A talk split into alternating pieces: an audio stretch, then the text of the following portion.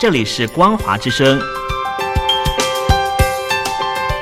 听众朋友，从现在开始，请您一起来关心最近发生的新闻事件。欢迎收听《光华随声听》。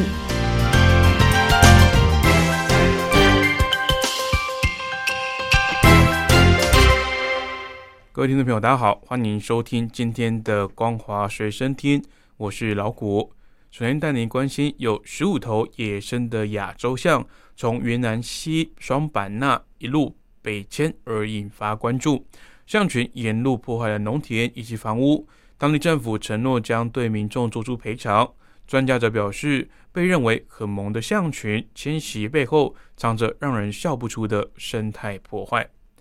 综合央视、香港零一等路媒媒体报道，云南省林业以及草原局动植物处处长向如武昨天表示，云南已经对北迁亚洲象沿途造成的群众经济财产损失，启动野生动物肇事公共责任保险定损赔付工作。等到完成定损统计之后，将对沿线居民损失进行赔付。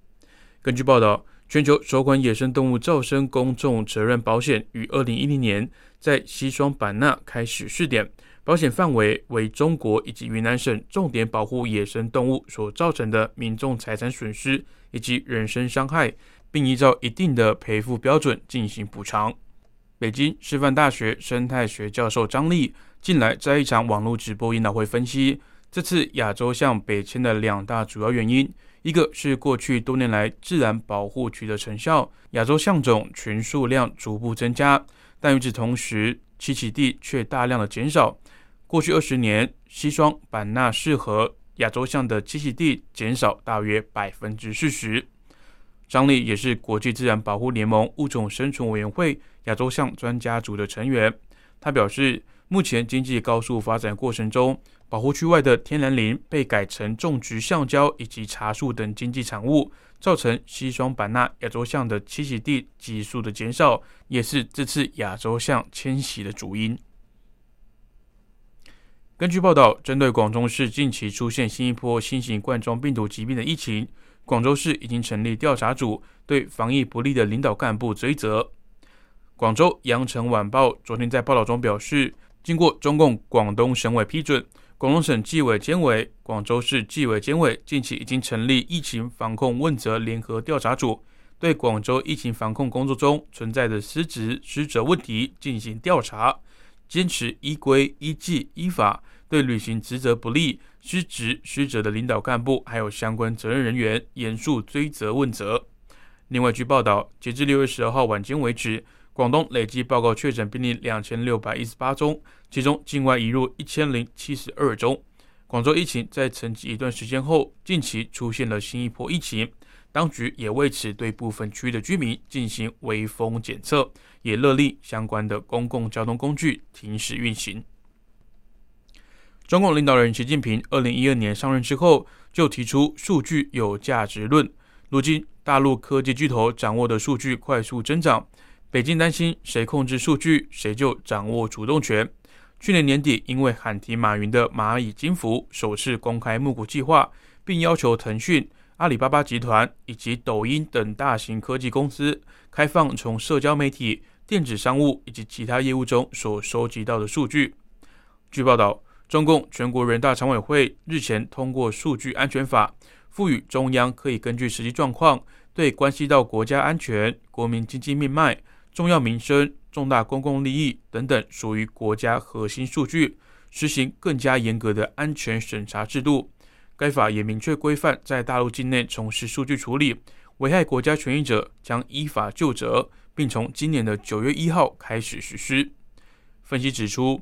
在过去，中共经常要求私营公司提供数据，有时要求强制配合，特别是用于追捕犯罪嫌疑人以及压制异议人士。企业多以缺乏相关法规为由，拒绝分享更多数据的要求。但中共近日通过数据安全法，意味当局现在于法有据，恐怕会更加掌握大数据进行社会监控。此外，中共也加大了对外企业的施压，要求将收集到的当地客户记录保存在大陆境内，以便对这些记录拥有更多的调阅权利。外国企业担忧中共数据本地化的要求，既可能扼杀公司的全球业务创新，更可能会窃取企业专有的讯息。接着带您关心国际新闻：北大西洋公约组织与布鲁塞尔召开高峰会前夕，秘书长史多滕伯格今年表示，北约各国领袖应该制定更强而有力的共同政策，来对付日益占据主导地位的中国。史多滕伯格接受加拿大广播公司专访时强调，中国国防预算高居全球第二，拥有最大规模的海军力量，而且正在投资大量的新式军事物资，严重影响全球的军事平衡。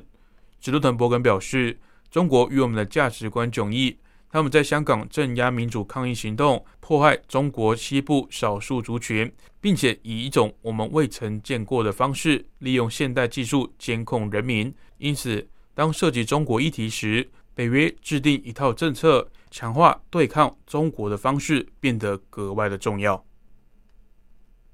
第四十七届七大工业国集团 G7 领袖峰会于十三号晚间在英国康瓦尔圆满落幕。会后发布联合公报，未来一年内将供应十亿剂的新冠肺炎疫苗，今后几个月就会与民间部门、二十国集团以及其他国家合作提升捐助量。